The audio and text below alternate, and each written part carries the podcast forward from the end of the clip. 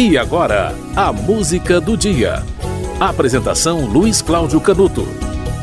Como é que você ouve música atualmente? Você usa o quê? Você usa o seu telefone celular?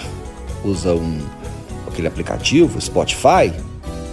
Usa um tocador, né, talvez da Apple, que anos e anos atrás, com o seu iPod, revolucionou a relação das pessoas com a, com a música e com o iTunes fez a mesma coisa.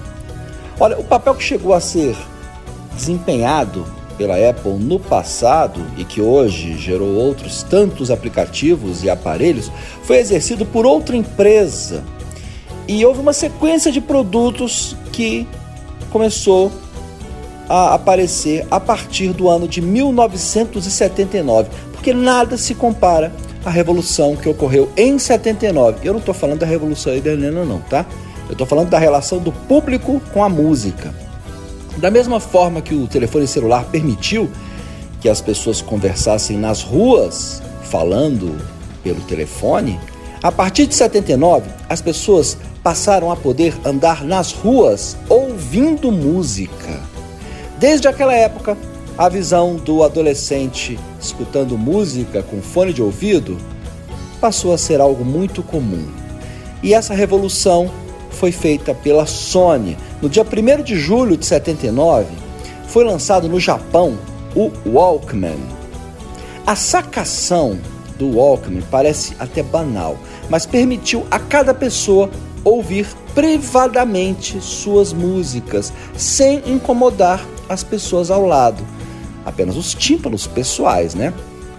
Hoje em dia, infelizmente, cada vez mais pessoas deixam de usar os fones de ouvido para compartilhar de maneira egoísta o seu mau gosto musical com as pessoas ao redor, né? Mas ainda há muita gente que ouve, é, ouve música com fone de ouvido, elas são cada vez maiores, agora os fones de ouvido são por Bluetooth, não é nem aquela fiarada toda e tal. Olha, na época, em 79, a inovação do Walkman não empolgou a Sony. Ela lançou o produto de forma desacreditada. Aqui o Morita lançou até um desafio. Se o Walkman não vendesse pelo menos 100 mil unidades em dois anos, ele renunciaria à presidência da Sony. E em dois anos, foram vendidos um milhão e meio de Walkmans. A música de hoje, ou Walkman, qual o plural de Walkman? Walkmans ou Walkman? Né? Em inglês, man, ah, o plural não tem S, mas enfim.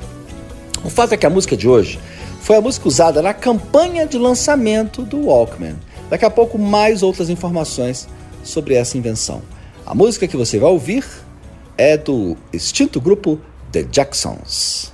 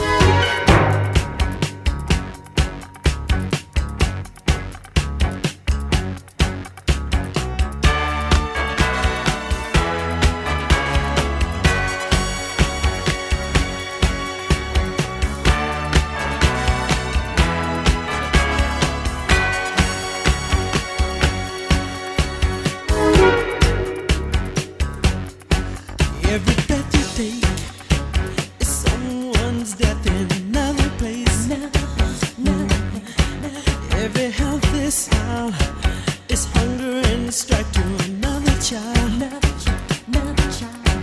But the stars do shine, and salvation is near this time. Can you feel it now? So brothers and sisters, show we know how.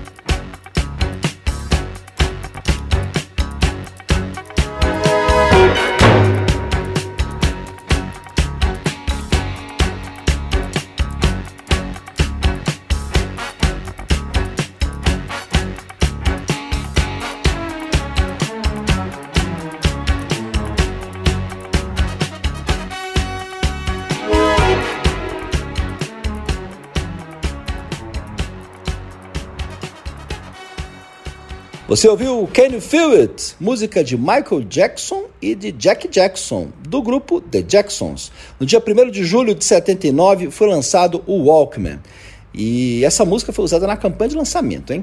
Olha, a invenção do Walkman é de um japonês, a gente precisa falar o nome dele. Nakutoshi Kiara. Ele era sócio da Sony e criou a engenhoca, olha só, para agradar o chefinho que queria ouvir música no trabalho, no caso, ópera. E o Walkman teria outro nome, Soundabout.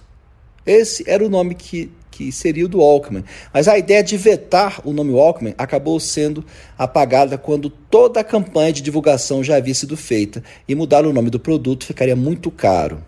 O nome permaneceu e deu muito certo, né? Olha, com a, a, o avanço da tecnologia surgiram CDs, aí a Sony lançou o Discman, que tinha a mesma proposta. Você colocava o CD num aparelho, que gastava uma pilha doida, para ouvir CD privadamente. É a mesma coisa que o Walkman, só que convertido para CD. Não daria para fazer o mesmo com o LP, né? Então, o CD facilitou a portabilidade. O fim da fabricação do Walkman foi anunciado no dia 22 de outubro de 2010. Olha o tanto que durou o aparelho, hein? Seria uma espécie de Fusca do mundo eletrônico. Durou muito esse modelo.